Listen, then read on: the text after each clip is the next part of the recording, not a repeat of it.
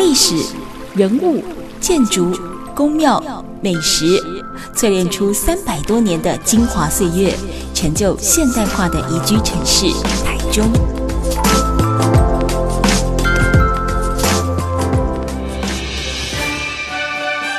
走进台中故事馆，处处有惊喜，句句有故事。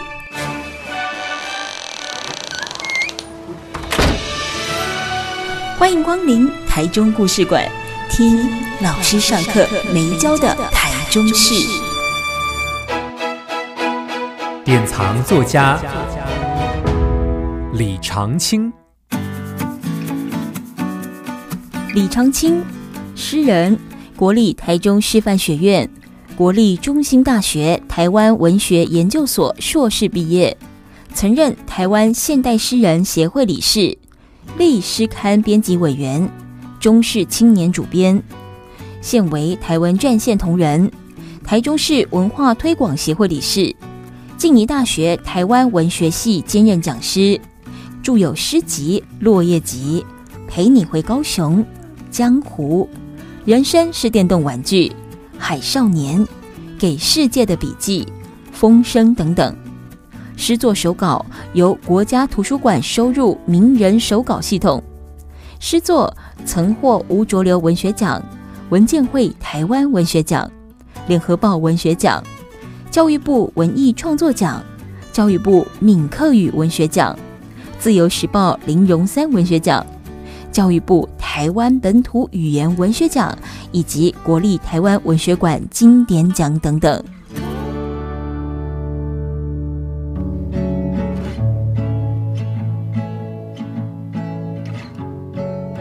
Super 九九点一大千电台台中故事馆，我是念慈，我是陆安秀，是的，跟大家这边来对呢，我们还是一样要利用一点时间哈，来邀请来五够四位郎，有跟我们聊聊他的故事。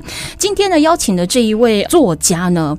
一旦讲我卡伊是港乡的人哦，伊是高雄人，啊，我嘛是高雄人哦。但是我们后来都选择了在这个台中落脚定居哦。他有非常多诗作，待会可以陆续来跟他聊一聊这个写作的相关历程。我们先欢迎呢作家李长青老师。呃，主持人念慈，还有陆环秀老师，还有各位听众朋友，大家好。我称呼你老师，然后你称呼陆环秀老师，这是什么样一个三角关系？互相为师啊，互相为师是两位大师，今天麻烦多多指点。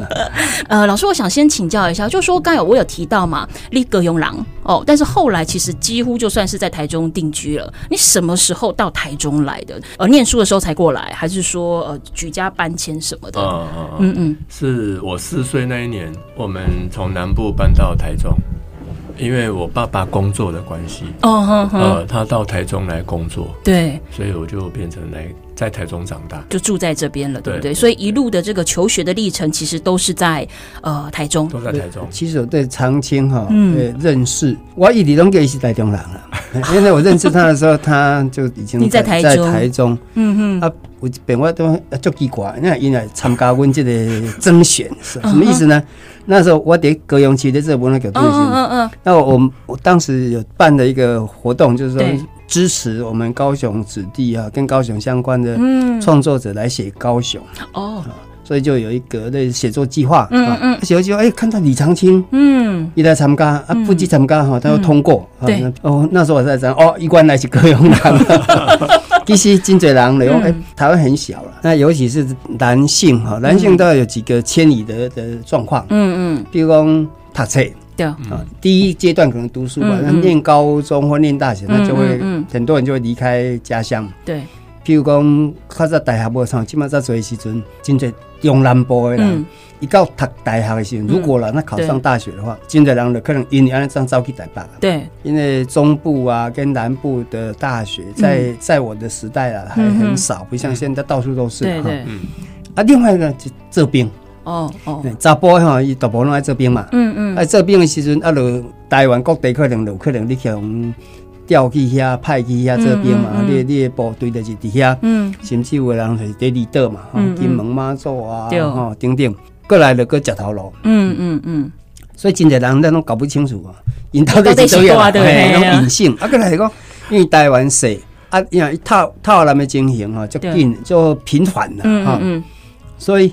因诶腔口啊，讲话的腔腔调哈就会变了。对，可能一个人鹿港人、宜兰人，但是可能无鹿港腔，无宜兰腔，嗯嗯，诶，听个听无嘛，因为透南了就拢迄个你模糊了啦。对对对，读高中的时阵，读大学啦，这边啊，大概套南啊，套南有当当故意当耳音，因咧讲的话嘛，所以原来你自己的腔调反而变。了。对，嗯。嗯，对吧？比如你一寡台语的词啦，嗯。像蝌蚪，蝌蚪你安怎讲？我大家人哈，我拢讲阿妹啊，这啥？还真听听过哎，系啊，啊所以你讲像啊？蝌蚪，我说唔 知道，过去蚯蚓，现在是唔是都讲台语？过去蚯蚓。不过老师陆老师头下有讲点讲哦，如果以男生来讲啦，吼，你拿诶刷单啊被搬出啦，吼，可能就是不外乎当兵啦、找工作啦、读册啦，吼。但不对，是我赶紧的这位李长青李先生呐，吼，一直很想要离开台中，但没想到大学联考的时候，哎呀，到处的这个学校都填遍了哈，就没想到还是留在台中。他可是台中师范学院的特教系。对不对？对，特教系，你那时候是不不预期会留在台中了，对。但是特教系他未来呃教授的学生，可能呃他会有一些比较要多多关照的部分。那是咖喱虾西这做咖，嗯，没什么关系耶，没什么关系，没啊，没什么关系是为什么会去填掉特教系啊？然后走这条路，一切都是大学联考的，对吧？根本没有预期会在台中。因为我那时候，我我高中毕业的时候，我们考大学联考，我的年代还要考大学联考。对，我那时候就对文史哲很有兴趣了，所以我是念文组。对，我们那时候分组叫第一类组。嗯嗯嗯嗯嗯。那我就是填科系，就是譬如说中文系啦，对，历史系啦，甚至哲学系，我也很有兴趣。那因为我都把国立大学填在前面，嗯嗯嗯，啊，所以其实台北、高雄、花莲、台东，我都有填，嗯，这样。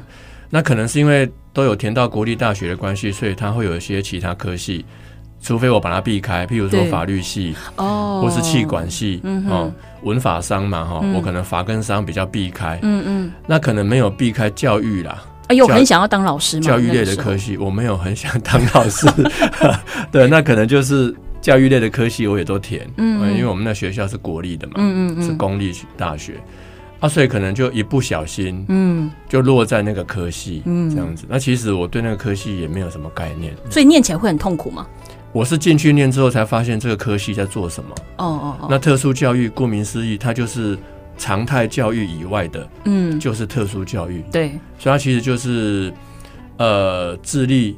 智力上很高，跟智力上很低的，嗯嗯嗯，那有一些其他障碍的，或者是有很很大的天分跟天赋，嗯，天才的这样子的学生，嗯，他就是常态以外的。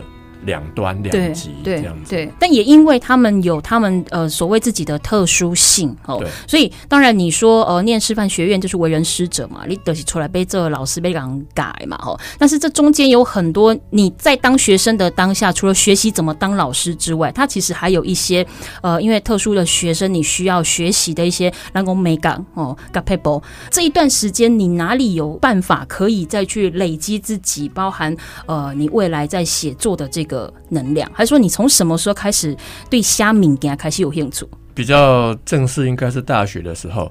哦，哎、欸，就是在这个中师啊、嗯、特教系的时候，对。中师啊，台中师专、嗯、对。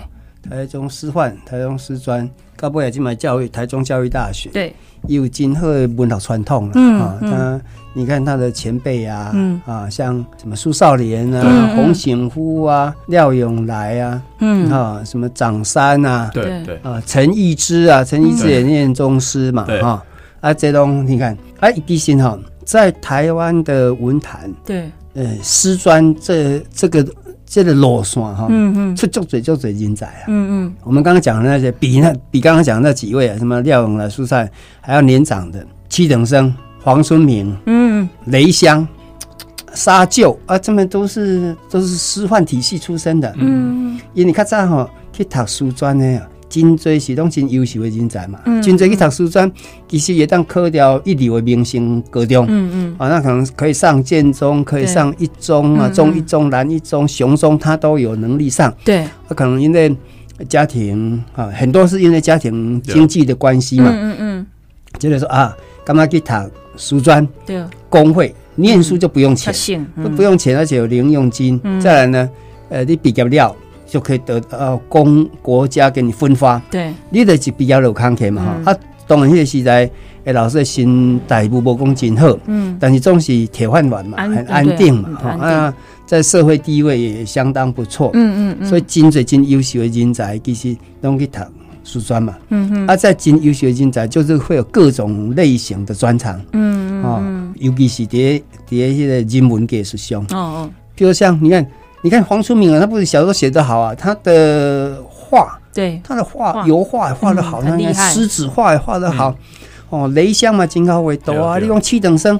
秀帅有特色啊，也伊嘛是画图嘛，画来就好啊，足水龙啊嘞，他们几乎都是全才，甚至会音乐。嗯。嗯，我们的长青是不是？因因为这个时代可能不唱，所以你的你的专才是除了写作之外，我的时代哈，云 文云武。是师范学院呐，嗯，所以可能比较像大学的，嗯。哦，我们是高中毕业考嘛，嗯，考考大学去考这样子。啊，所以年代有一点差异啦，嗯哼，那我们就是。在比较现代的那个体制底下，但是哦，那个学校又有一些比较传统的地方，所以就是还蛮后现代的。所以你其实是不是受下我常讲的像呃苏少年啊、陈一之啊、洪显富啊、廖永来啊、长山啊，嗯。哦李勤案啊，这么这么一这个世代了哈，因为因为你学长嘛哈，呃有你这边去下的时阵有受因的影响。当然，你不可能盖讲讲时间点好了，对，但是总是哦，是我们学校里面的所谓的杰出校友吧？对对，就就像陆环秀老师说的，这个这是一个很重要的一个关键点。嗯嗯，就是我在念中师的时候，哦，很不喜欢那些课啦。哦哈，哎，所以我就觉得这个太无聊，读教育很沉重。嗯嗯嗯，我的兴趣还是在文史哲。对。那我就是锁定在文学，对，跟现代诗这个部分，嗯嗯，就一直在读，一直在看，然后自己也开始慢慢在写，嗯哼。所以呢，我对这个教育哈，这个学校觉得很没有办法适应，嗯嗯嗯。那后来，所以我就是一直翘课，然后都课都不去上。哎，你现在也是为人师表，这样讲好吗？对对对，那就是一个过程，一个过程。那后来就发现自己不对，对，哦这样不好，因为一直翘课下去要付出很惨痛的代价，对。很多课都要被当掉，就重修嘛。重来。嗯，那后来的确是我后来在这个文学的领域里面读到很多前辈的诗人他们的诗集的时候，嗯，我在很多作者介绍里面发现，哇，真的很多是我们的校友，对，是这个学校毕业的，嗯哼，那他在文学写作上有成就，对。那我就觉得哇，那原来我念的这个学校，嗯，好像也没有我想的那么差，也是有意思的，好像还不错，嗯，嗯。那除了这些作家跟诗人哦，很多是我崇拜的，所以我反而是在文学的这个部分，然后回到中师这个学校的文学传统，嗯哼，那慢慢的就对这个学校有了认同感，对，慢慢就觉得哇，那个这个学校我要来好好的。爱他，然后来融入他，认识他，认识他，这样子，我就不要再抗拒他，这样子，所以就认同感产生了，然后慢慢的就不会再那那样子翘课，在逃避这样子，就不要再逃避了，哎，我就面对，然后希望能够如期能够毕业，大学毕业这样子，不要再留在这个地方，不要再翘课了这样子。好，我们今天节目现场访问到的是台中作家李长青老师哦，曾经以为进入到这个台中师范学院哦。是误入歧途，可是后来呢，在文学的领域当中，发现找到他的春天，而且呢，同校有非常非常多杰出的校友，也都是可以作为他的榜样跟学习的对象。那我们下一个阶段回来呢，请李长青老师分享一下，啊、呃，这些众多的杰出优秀校友还有学长们当中，有没有哪一些人的作品哦，特别为他所印象深刻，甚至是后来呃成为他模仿学习效法的一个对象。台中故事馆，待会回来。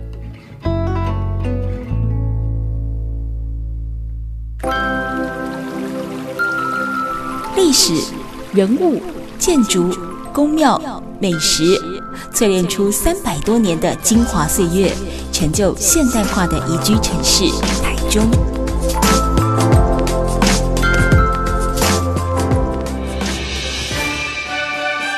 走进台中故事馆，处处有惊喜，句句有故事。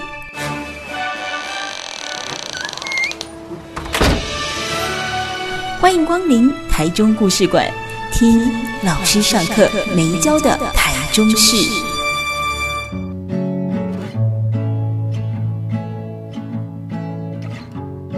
Super 九九点一大千电台台中故事馆，我是念慈。那身边还有另外一位主持人，也是我们陆涵秀老师。我是陆涵秀，大家好。今天故事馆的节目当中，我们访问到的是台中作家李长青老师。老师，像你刚才跟陆老师其实都有提到，因为师专哈，或者说我们讲师范学院，它有非常非常多的呃文学底蕴，那也有很多的学长哦跟前辈，他们其实有非常多的一个著作。那你也是透过这一些作品来重新认识自己，认认识这个学校。甚至呃，开发出自己在文学或在写作这方面的花。那有没有在你看过去这些学长或前辈的作品里面，对你印象比较深的？对我印象比较深的，嗯，或者说你看他的作品是特别有感觉，甚至我们讲说，当你开始提笔要写作的同时，你可能是以他为一个想象或者是范本，你你希望能够写的跟他一样的，嗯，应该是苏少莲跟陈逸之，嗯哼，这两位。老师啊，对，也也算是学长，嗯嗯嗯，比较有感受。对他们的作品影响我蛮多的，嗯嗯。如果以中师毕业的校友来说，嗯嗯嗯，这两位的就是在台湾现代诗的成就上面，嗯哼，然后他们的质跟量，嗯。啊，对，那时候还很年轻，还在读大学的我来说，对，的确产生了很大的安慰作用，跟那种要见贤思齐的力量，嗯嗯。刚刚提到苏少莲啊，跟陈立之是。一直持续在创作啊，就刚刚长青讲到他们的值啊，他们的量，嗯嗯，都保持着这个这个非常稳定的哈，稳定的状态。那其余几个就有时候不不太一样，譬如像廖永来，嗯，他写了一段诗嘛哈，然后特别是跟呃公共事务比较相关的，对，土地正义的啊，环保议题啊，啊，后来就是从政了，所以听比听几段时间嘛哈。那冯显夫那因为这个天际英才啊的发生车祸过世，嗯，而且冯醒夫他重点是在小说，嗯，对。啊，虽然他以前也写诗哈。一开始写诗啊，不要，但是不要多部分被整个文坛啊、嗯、看到的是他的小说嘛，小说嗯。啊，那有一些像我有提到像长山，嗯嗯，长山他后来就走进了学术圈，嗯哼，啊，或者像李勤难，李勤难如果因如果我这样初步看起来，比如说长青蝶中台中师专啊师范的时阵，嗯，那个那个李勤难，伊就是。去美国的留学嘛，嗯，啊，所以伊嘛跟台湾的文段有一段时间的距离，嘿，所以伊当看到的就是上个上个大的两位学长，大学长就是陈逸之嘛，哈，苏少仁，那这两位因为因几十年来持续创作啊，作品拢哈，呃，质感啦、量啦，拢保持这些今后状态。嗯嗯嗯，唐青老师，你自己开始提笔去动手写下的时候啊。你是练习，比如说我试着写写看好了，好，还是说您写过的东西有曾经呈现给，比如说师长啦，或者是呃前辈，诶，呃有达到一个认可，或者说你大概了解，就说我自己写这个方向，呃是对的，我可以继续往这边走。我是都习惯就是自己写自己的，比较不好意思拿给拿给别人看，就是师从模仿开始，嗯，那阅读量一直累积之后，就越来越有。想法想要写下来，嗯哼，那当然现在回去看那个时候的作品都很不成熟啦，嗯哼，比较年轻的时候很多作品都没有没有很很好这样子，嗯嗯，但是就是说就是一股那种洒劲。就一直写，一直写，嗯哼，然后因为对现代诗有很大的兴趣，对，就一直读，一直读，嗯哼，所以读跟写变成一个良性循环，嗯哼。那当然，在这过程当中，又陆陆续续挖掘到更多我们从这个学校毕业的，啊，譬如说严尚老师，嗯哼，他是更早了，对，哦，他是台中师范三年制的那个时期，嗯哼。那还有台中师专五年制的时期，譬如说像墨鱼老师，嗯哼，他也都是我们的校友，嗯哼。所以就是说。不管在分行诗啦，还是散文诗啊，哈，甚至是其他的类型的诗的尝试方面，嗯，哦，除了中诗这个部分的文学传统之外，嗯，其实眼光一定会慢慢的去触及到我们学校毕业的校友以外，嗯，整个台湾诗坛、台湾文坛的一些杰出的诗人、杰出的作家，嗯嗯，也都会受到不同的影响，嗯嗯，因为一个喜欢读诗的一个青少年来说，他的阅读的范围是全台湾，甚至是全世界的，嗯哼，所以到最后会慢慢的眼界会打开，然后。很多东西会进进到我的心里面，嗯嗯，这样子。嗯嗯，那我可以问一个不专业，但我一直很想问的问题吗？请说，请说。对，两位诗人，我想问，就是说我刚才其实私底下也跟这个长青老师在聊，当然诗很简单一个字。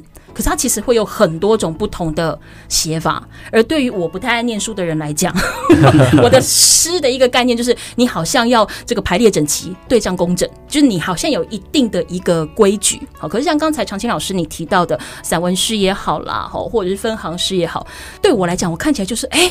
好像是一篇文章里把它剁成了很多不同的段落。究竟这散文诗它有没有它一定的一个架构？既然叫散文诗，所以它到底是散文还是诗？哦，我可以把它写成一篇文章之后剁成好几段，它其实就是散文诗，是可以这样子的吗？哦，这个问题很重要，所以我觉得念词这个问题是 是必须要问的。呃呃，一般我乱讲解说的是讲，咱讲往来西克，嗯。往来西克，对，伊毋是往来，对，伊是西克，西克嘛，对，苹果酸，嗯，伊是酸啊，毋是苹果，毋是苹果，对，所以赶快来得力，嗯，散文诗的是安尼，伊是诗，毋是散文，那干嘛要骗人家？啊，因为他的外表哈，嗯，他的外外在形式就长得像散文，嗯哼，因为它不是一般我们看到的一行一行，对，一抓一抓还得分行诗，对，那它的外表长得像散文，它是一段一段的，一段一段。所以它是像文章一样，嗯，可是重点来了，它为什么叫做散文诗？对啊，因为它里面的暗示啊，跟象征，嗯，跟它里面的技巧，嗯，还有它浓缩的精炼的那种语言风格，嗯，它是诗的，嗯，而不是散文，嗯哼，所以它会变成一种诗的类型，嗯嗯，那可是它不是分行的嘛，对，所以后来就。有了一个名字叫做散文诗，嗯哼，好、哦，那当然以前早期曾经有人主张它应该叫做分段诗啦，嗯哼，好，比如说罗青他就认为应该叫做分段诗，哦、嗯哼，比较让人家不会误解，对。可是很多意见出来，那后来慢慢的约定俗成，大家就就把它叫做散文诗，嗯哼、哦，越来越多人使用这个名词，嗯哼，所以它的名称。好像就固定下来了，嗯哼，嗯，所以它的样子其实没有我们看到一行一行的那么的呃工整，它的文字本身还是像诗一样是比较浓缩跟精炼的，对，所以它不会那么的白话。它的表现方式是诗的，嗯哼，可是它外表的样子像散文一样，嗯嗯，所以我们就把它叫做散文诗。所以要有一定的呃篇幅或字数嘛，或者说比如说我可能要分成几个段落。有没有一定？它都没有规定，都没有规定，就是因为创作是很自由的，嗯，所以其实每一首作品它其实就是一个艺术作品，嗯哼。那这艺术作品其实都没有任何的规定了，嗯，就是说看这个写作的人，看这个诗人本身他自己，他怎么样去。剪裁啦，嗯、怎么样子去安排啦？嗯、这样子，所以它其实没有任何规定。嗯哼，现代诗啊，就是要摆脱传统诗的格律的智库了。嗯嗯，好，啊，所以也都不限制了。对，啊，当然，真呃，当然也陆陆续续有人在讨论讲，啊，西是不是要恢复到某个格律的？嗯，比如在格律与自由之间哈，那常常有时候会有点。冲突，啊，或者是这个冲，这个冲突，啊嘛是一款新的反省嘛，嗯、所以不要有人写什么十行诗啦，哦、嗯，啊嘛就仿效西，呃，西洋的诗就十四行，嗯、甚至呢写日本的俳句，啊，而写六个字的几个字的哈，三个字的，例如说，呃，林沉默他就是台语新三字经，哈，他每一句这三个字，三个字啊。类似的哈，就大家拢会去形式上去熟客啦。嗯，嗯啊，所以讲，在自由的状态之下，既然叫自由，对，那表示我要隔离也是自由之一嘛。嗯，就是我的选择不同而已嘛。对呀、啊，嗯嗯啊，一般想要自由，然后就挣脱所谓的格律的限制。嗯哼，所以呢，不要五言，不要七言，不要绝句，不要律诗。嗯嗯，按说，嗯，反正你都是可以随你所啊，这随心所欲，你要写什么就写什么。嗯，那有一个诗人说。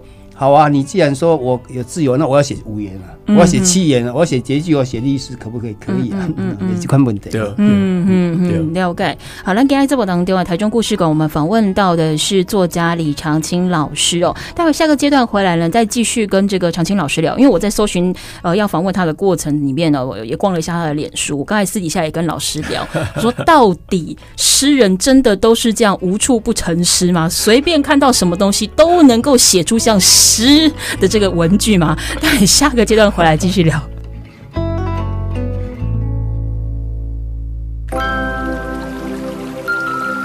历史、人物、建筑、宫庙、美食，淬炼出三百多年的精华岁月，成就现代化的宜居城市台中。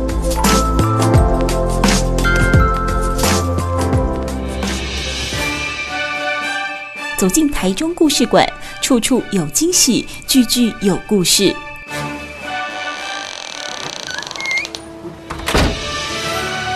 欢迎光临台中故事馆，听老师上课没教的台中事。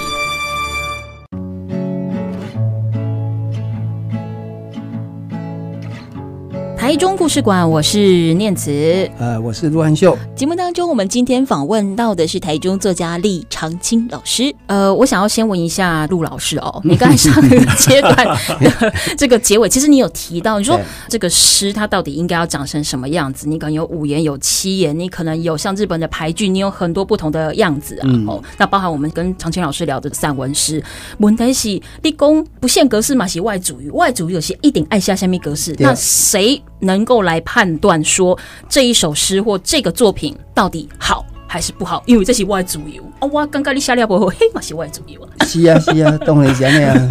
所以讲没呃，我们没有一个守门员呐，哈，而且讲没有一个评审委员会，隐形的评审委员在判断说好坏嘛。嗯嗯嗯。啊，当然也有人在讨论说啊，那些伪诗啊，干嘛啊？叫。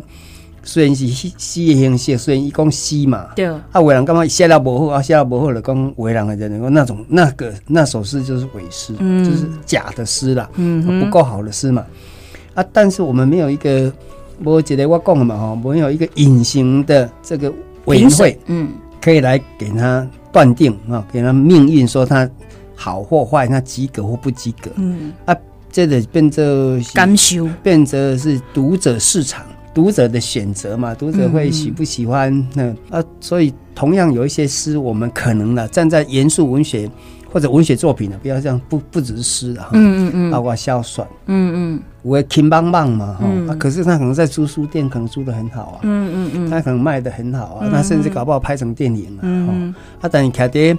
他严肃文学的领域，他们觉得说他就是所谓的轻文学嘛，对，他就是罗曼史啊，哼，会有会有这个状况，嗯嗯嗯。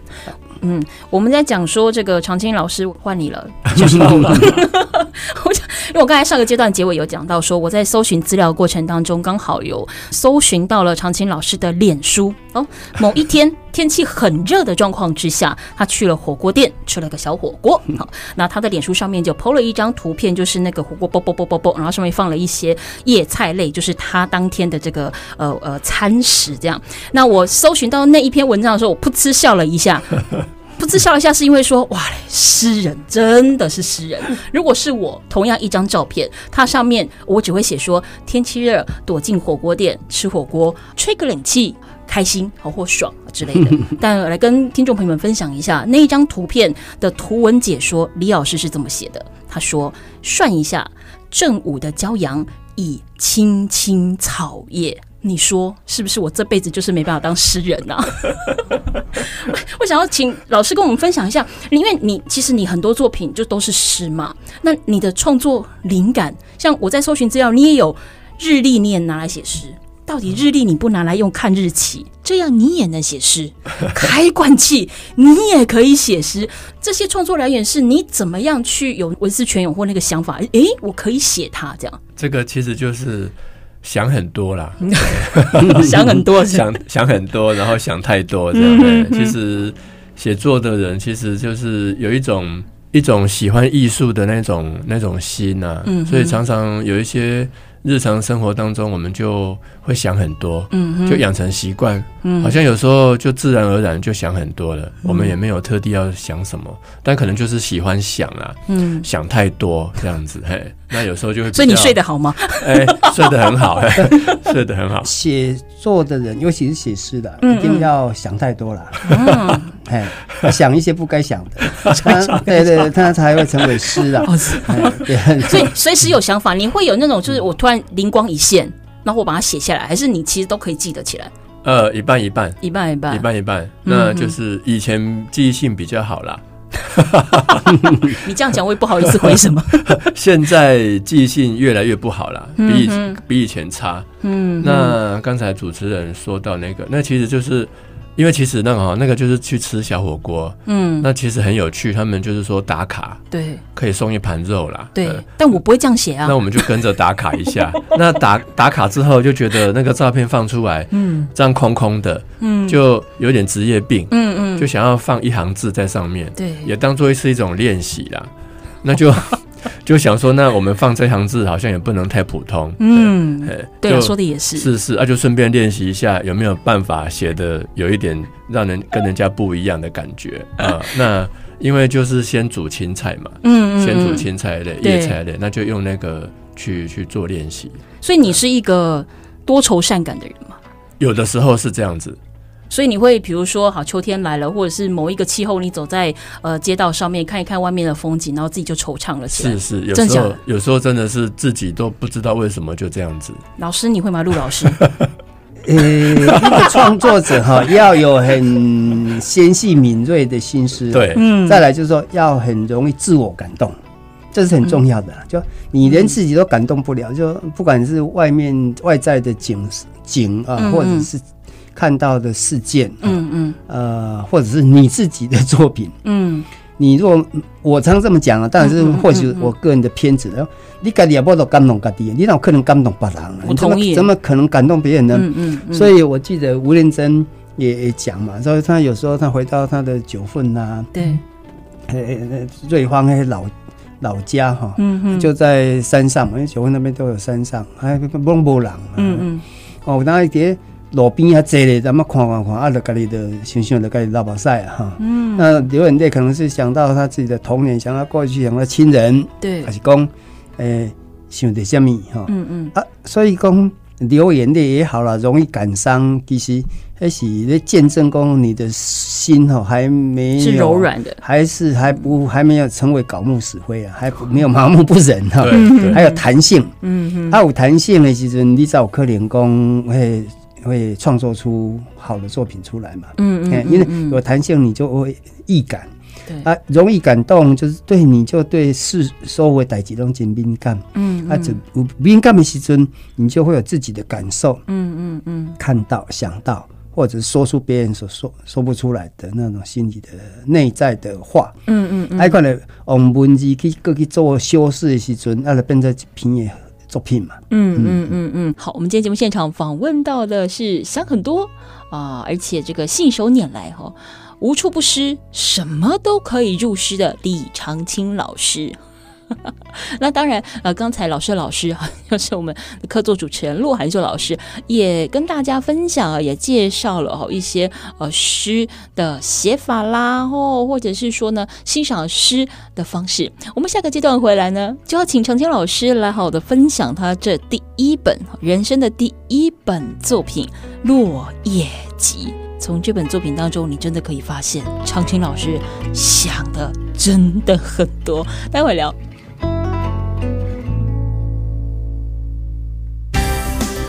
本节目由文化部影视及流行音乐产业局补助直播。